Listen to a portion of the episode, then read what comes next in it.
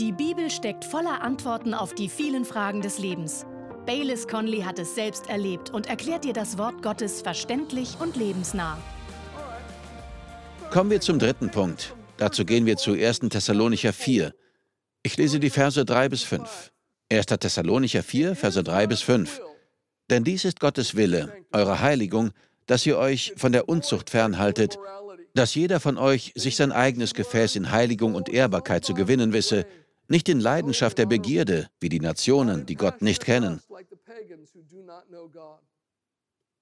Das ist Gottes Wille für uns. Gott möchte, dass wir geheiligt werden. Dieses Wort bedeutet einfach, für Gott ausgesondert zu sein. Das ist Punkt 3. Gottes Wille ist, dass wir innerhalb der Grenzen leben, die Gott unserer Sexualität gesetzt hat. In unserer Kirche gab es eine Frau, die wieder zu Jesus zurückgefunden hatte. Sie war in einer Pfingstkirche aufgewachsen, war aber von Gott weggelaufen und hatte ein freizügiges und gefährliches Leben geführt. Sie fing etwas mit einem Mann aus einer Biker-Gang an und zog bei ihm ein. Er dealte mit Drogen und führte ein Leben, in dem es viel Gewalt gab. Sie erzählte mir später davon. Sie sagte, es spitzte sich immer weiter zu. Eines Abends gab es bei uns zu Hause eine Party. Die Leute fingen an, herumzuschießen. Zweimal an diesem Abend steckte mir jemand einen Revolver in den Mund und spannte den Hahn. Sie sagte, ich war mir sicher, dass ich sterben würde. Ich kroch in den Schrank unter der Spüle und versteckte mich hinter den Rohren. Ich machte die Tür zu, rollte mich zusammen und wartete dort die ganze Nacht, bis alle gegangen waren. Ich hatte solche Angst. Am nächsten Tag, erzählte sie, sagte ich zu meinem Freund, dass es aus ist und dass ich Gott wiederfinden musste. Ich konnte nicht so weiterleben. Ich kannte die Wahrheit. Ich wollte zurück in die Kirche. Er sagte, dann komme ich mit. Und so kam sie zu uns in die Cottonwood Church. Wir waren damals noch in der Catella Avenue in einem kleinen Bürogebäude. Sie ließ Gott erneut in ihr Leben. Und er wurde gerettet. Und bei ihm bedeutete das wirklich, dass er gerettet wurde. Sie kam zu jeder Veranstaltung, die es bei uns gab.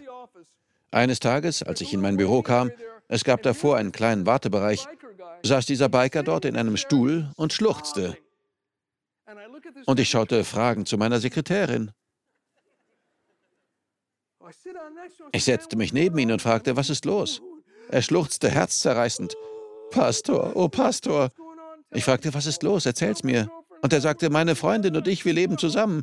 Ich habe dem Herrn mein Herz gegeben. Und nun habe ich in der Bibel gelesen und gemerkt, dass es nicht richtig ist, dass wir zusammenleben, ohne verheiratet zu sein. Ich will das Richtige tun. Ich weiß, was nach Gottes Wort das Richtige ist.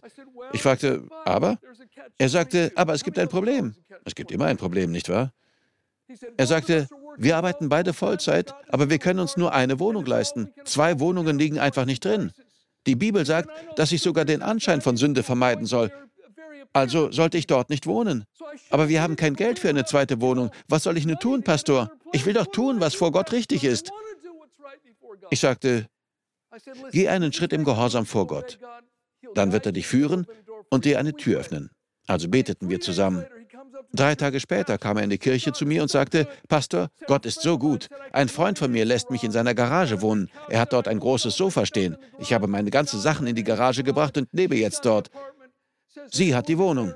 Und sagte er, wir werden heiraten. Er lobte Gott. Er schlief sechs Monate lang auf dem Sofa in der Garage seines Freundes. Nach sechs Monaten heirateten sie. Ich hielt die Trauung.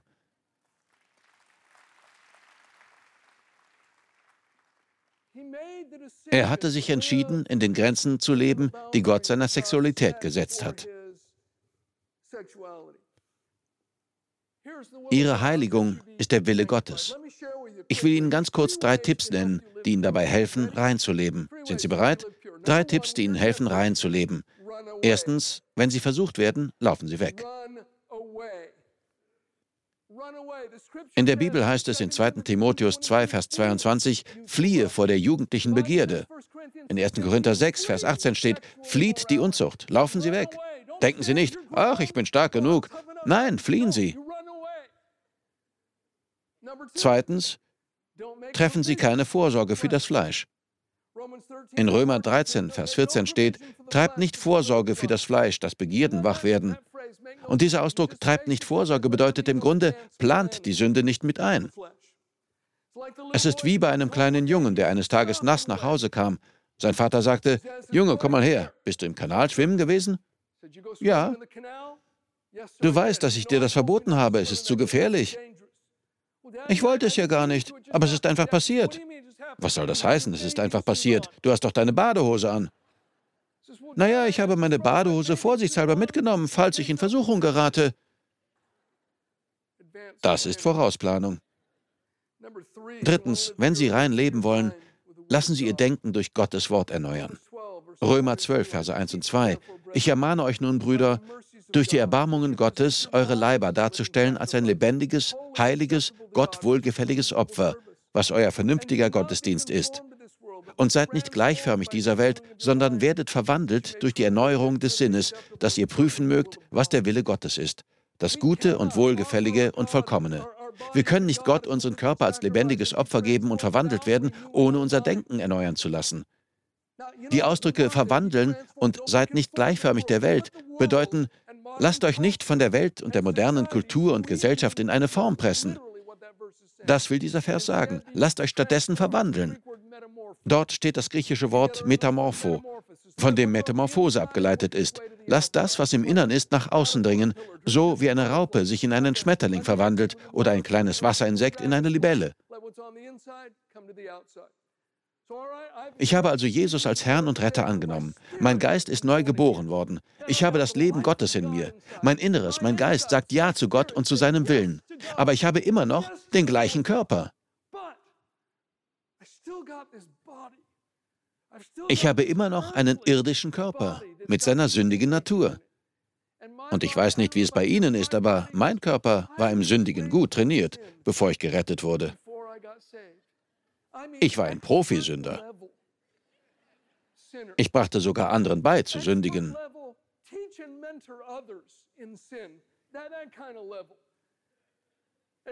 Ich habe also das Leben Gottes in mir, aber mein Fleisch will immer noch Böses tun. Und dazwischen steht mein Denken. Mein Geist ist auf der einen Seite und mein Fleisch auf der anderen.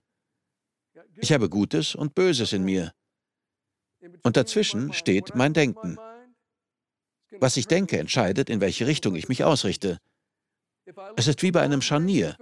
Wenn ich die falschen Dinge anschaue und meine Gedanken mit falschen Dingen erfülle, verbünden sich mein Denken und mein Körper gegen meinen Geist und ich sündige. Aber wenn ich meine Gedanken mit den richtigen Dingen fülle und sie durch das Wort Gottes erneuern lasse, verbünden sich mein Geist und mein Denken und unterwerfen meinen Körper. Dann tue und erlebe ich den vollkommenen Willen Gottes.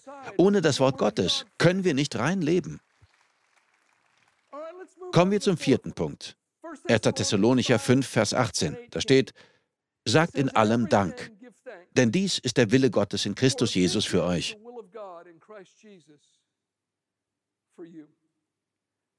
Also Punkt 4, Gottes Wille ist, dass sie etwas finden, für das sie dankbar sind. Hier steht nicht, sagt für alles Dank, sondern sagt in allem Dank. In einer anderen Übersetzung heißt es, dankt Gott in jeder Lebenslage. Gottes Wille ist, dass unser Herz dankbar bleibt und dass wir immer nach etwas suchen, für das wir danken können. Selbst in den schlimmsten Umständen gibt es immer etwas, für das wir dankbar sein können. Manche von Ihnen sagen jetzt vielleicht, nein, Sie kennen mein Leben nicht. Wenn Sie wüssten, wie mein Leben gerade aussieht, würden Sie das nicht sagen. Finden Sie etwas, für das Sie dankbar sind. Das ist Gottes Wille. Vor ein paar Jahren wurde ich von einem Freund aus Neuseeland zum Speerfischen eingeladen. Ich sagte zu und legte meine Termine entsprechend, damit ich ein paar Tage auf dem Meer von Neuseeland verbringen und Königsmakrelen jagen konnte. Und er, er war auch ein Pastor, sagte zu mir, Bayless, da du sowieso kommst, würdest du am Wochenende bei uns predigen? Und ich sagte, wird gemacht. Also bereitete ich mich auf die Reise vor. Da bekam ich einen Anruf von einem anderen Freund aus Neuseeland, der sagte, Baylis, ich habe gehört, dass du nach Neuseeland kommst. Ich sagte, ja, ich gehe fischen und werde predigen. Und er sagte, da du sowieso kommst, würdest du in meiner Kirche predigen? Dann komm doch einfach ein bisschen früher. Wir haben eine Konferenz auf der Nordinsel und auf der Südinsel. Könntest du nicht ein paar Mal auf der Nordinsel predigen und dann noch auf der Südinsel? Bitte. Und ich sagte, okay, okay, ich komme etwas früher und tu dir den Gefallen. Dann bekam ich einen Anruf von einem anderen Freund aus Brisbane. Baylis, ich habe gehört, dass du in Neuseeland predigst. Kannst du nicht nach Brisbane kommen und am Wochenende bei uns predigen? Und wir haben dann gerade eine große Konferenz für Leiter. Das ist perfekt. Bitte komm und predige. Ich sagte, okay. Er sagte übrigens, wir haben eine neue Kirche in Alice Springs gegründet. Würdest du auch dort predigen? Ich sagte, okay. Und dann schaute ich mir meinen Terminkalender an. Ich sollte innerhalb von zwölf Tagen 19 Mal predigen. Ich dachte, der Idiot, der diesen Terminplan gemacht hat, sollte gefeuert werden. Ach nein, das war ich ja selber.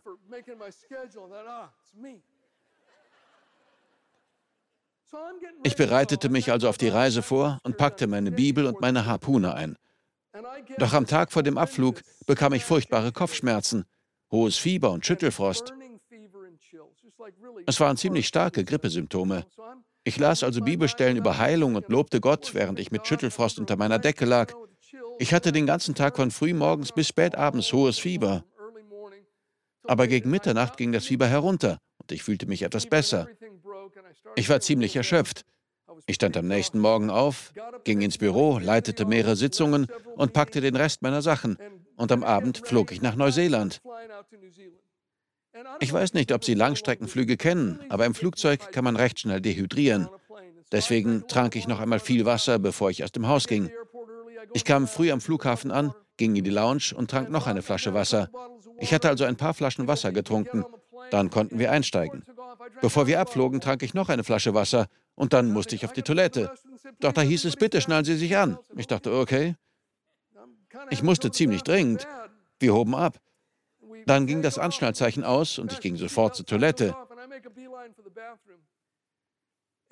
Ich will Sie mit dieser Geschichte nicht ekeln. Sie hat einen Sinn, okay? Ich ging also auf die Flugzeugtoilette, aber ich konnte kein Wasser lassen. Ich hatte dreieinhalb Flaschen Wasser getrunken, aber es ging einfach nicht. Vor mir lag ein 13-stündiger Flug. Ich ging alle halbe Stunde zur Toilette, aber ich konnte einfach kein Wasser lassen. Ich verbrachte die ganzen 13 Stunden mit dem Gesicht zum Fenster, einer Decke auf dem Kopf und einem Stück Stoff zwischen den Zähnen, damit man mein Schreien nicht hörte. Ich hatte solche Schmerzen, 13 Stunden lang. Und ich konnte kein Wasser lassen. Als ich ankam, wartete ein Fahrer auf mich. Ich holte mein Gepäck und sagte, warten Sie, ich habe ein Problem. Ich rief den Pastor an und sagte, schau, ich weiß, dass ich morgen predigen soll, das habe ich auch vor, aber ich habe ein Problem. Ich kann kein Wasser lassen. Er sagte, der Fahrer soll dich in eine Klinik bringen. Also brachte er mich dorthin und ich war eine Weile dort. Schließlich hatten sie etwas gefunden und der Arzt sagte, Mr. Conley, es ist nicht unbedingt normal, aber es kommt vor.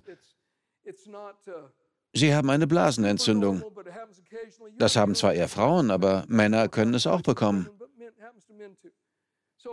Er gab mir Antibiotika. Ich fragte, und jetzt? Er sagte, sie wirken in etwa drei Tagen. Ich sagte, drei Tage? Ich muss jetzt gehen. Was mache ich, wenn es schlimmer wird? Er sagte, dann gehen Sie ins Krankenhaus in die Notaufnahme. Dann brachte mich der Fahrer ins Hotel. Aber es wurde immer schlimmer und schlimmer.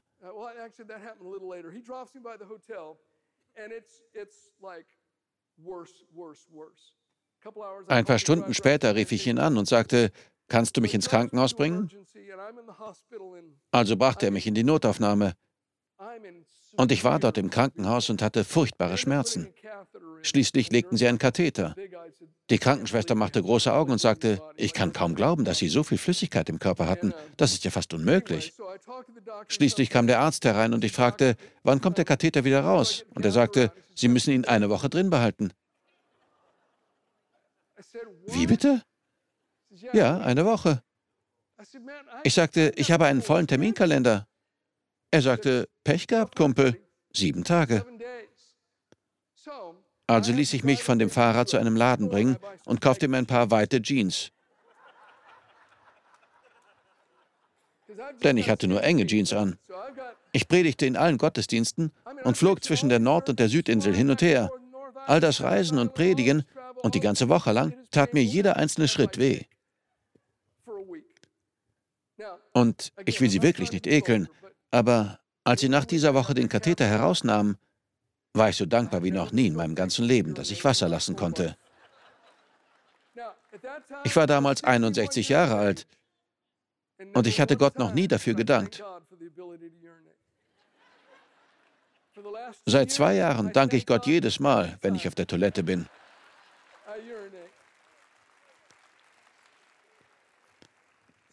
Ich weiß, dass einige von Ihnen schwere Zeiten durchmachen. Aber Sie tun jeden Tag Dinge, die Sie für selbstverständlich halten. Sie können aufstehen und aus diesem Saal hinausgehen. Manche Leute können das nicht. Sie können klar denken, ohne dass ihre Gedanken die ganze Zeit wie in einem Nebel sind. Viele Menschen können das nicht. Ihr Körper funktioniert ganz normal. Bei vielen tut er das nicht. Es gibt Menschen, die würden sofort ihren ganzen Besitz dafür hergeben, wenn sie ihre Gesundheit haben könnten. Wann haben Sie Gott zum letzten Mal für diese kleinen Dinge gedankt? Was auch geschieht, in jeder Lebenssituation gibt es etwas, wofür Sie Gott danken können. Und das ist Gottes Wille. Wenn Sie Gottes Willen tun wollen, finden Sie etwas, wofür Sie ihm danken können.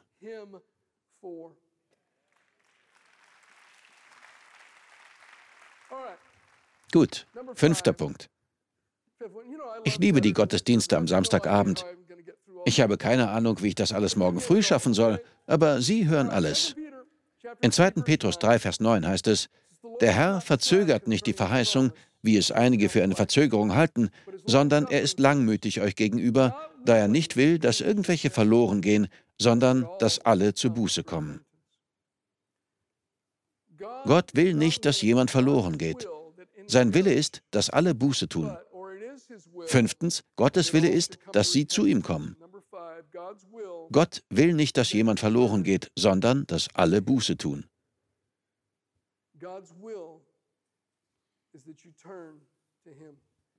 Buße bedeutet wörtlich, einen inneren Sinneswandel zu erleben, der eine äußere Veränderung zur Folge hat.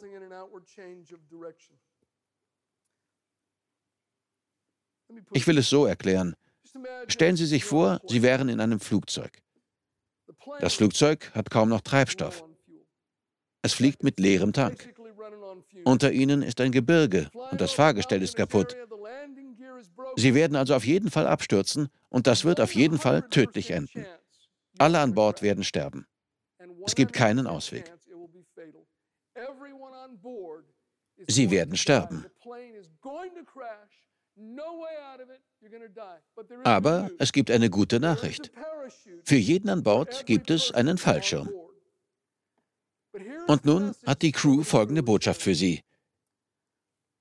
Legen Sie den Fallschirm an. Sie werden es kaum merken. Er ist bequem und unauffällig. Wenn Sie ihn anlegen, bekommen Sie einen besseren Platz. Wir setzen Sie in die erste Klasse.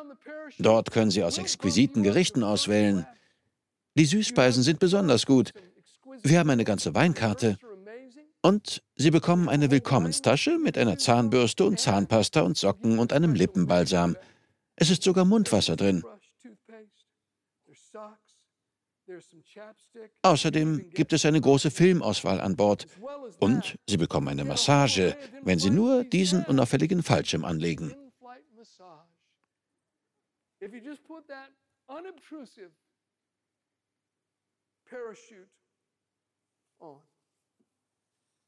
Genau das tun manche in der Kirche. Entscheide dich für Jesus, dann bekommst du viele tolle Dinge. Er wird dein Leben bequem machen. Er verspricht unauffällig zu sein. Es gibt unzählige Vorteile, wenn du ihn annimmst. Aber worauf es ankommt, ist, dass das Flugzeug abstürzen wird und das auf jeden Fall tödlich enden wird.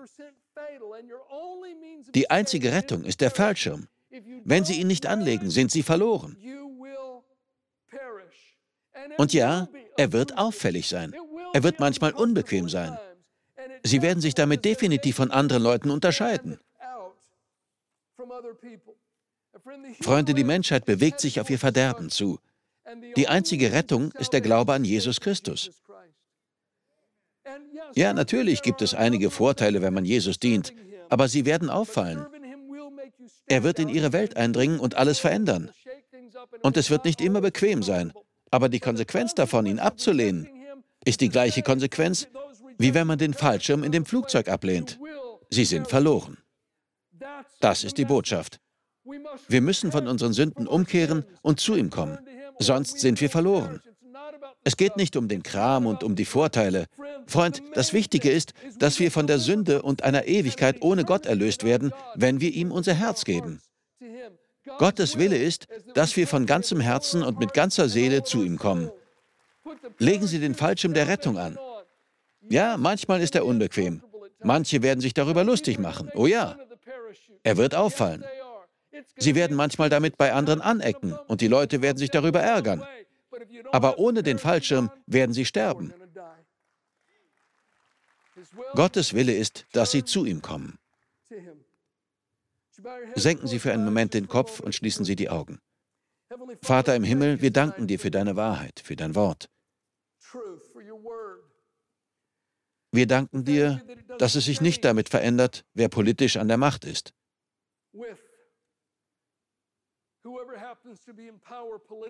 Es verändert sich nicht mit den Aufs und Abs der Gesellschaft. Dein Wort ändert sich nicht mit den Veränderungen der Kultur. Es ist für immer wahr.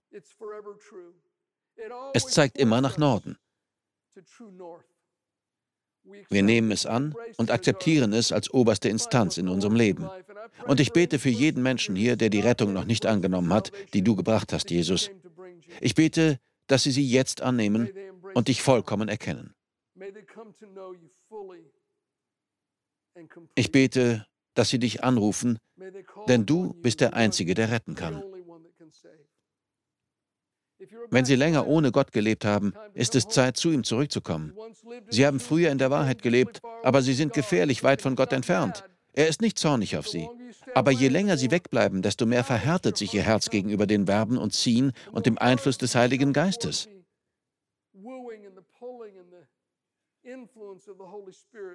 Heute ist der Tag der Rettung. Heute steht Gott mit offenen Armen vor Ihnen. Ich möchte Ihnen ein einfaches Gebet vorsprechen, das Sie mitbeten können, wenn Sie jetzt auf Gottes Rufen reagieren wollen. Niemand kann diese Entscheidung für Sie treffen. Ihre Frau nicht und Ihr Mann nicht. Vielleicht sind Sie ein Pastorenkind. Das heißt aber nicht, dass Ihre Beziehung zu Gott in Ordnung ist. Gott hat keine Enkel. Er hat nur Kinder. Sie müssen diese Entscheidung selbst treffen. Beten wir zusammen. Sagen Sie, oh Gott, ich beuge mich vor dir.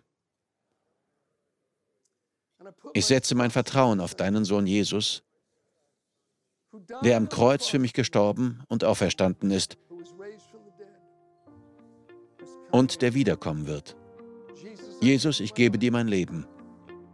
Ich bitte dich, mein Herr zu sein. Von nun an will ich dir nachfolgen. In deinem Namen bete ich. Amen. Wir danken dir fürs Zuhören. Weitere Predigten sowie eine tägliche Andacht von Baylis findest du kostenlos auf baylis-conley.de. Gott segne dich.